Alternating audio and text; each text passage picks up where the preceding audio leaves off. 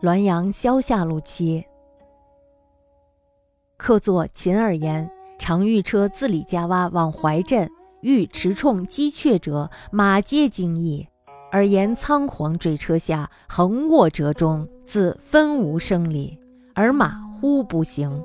抵暮归家，沽酒自庆，灯下于柴背画其意。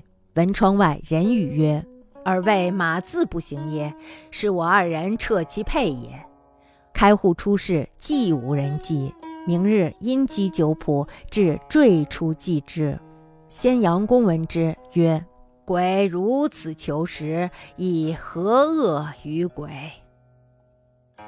故宫秦二言曾经呀驾车从李家洼前往怀镇。碰到有人呢，拿着火铳打鸟，这时候呢，马就被枪声惊到了，狂奔起来。秦二言呢，慌慌张张地坠落到了车下，横躺在了车辙之中。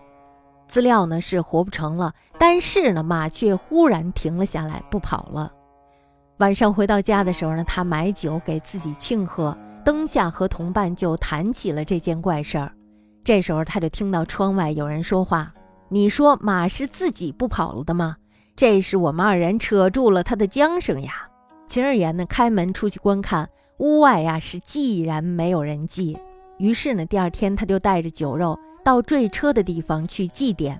先父杨公呢，听到了这事儿以后呢，是这样说的：“他说，鬼呢这样起食，鬼又有什么可恨的？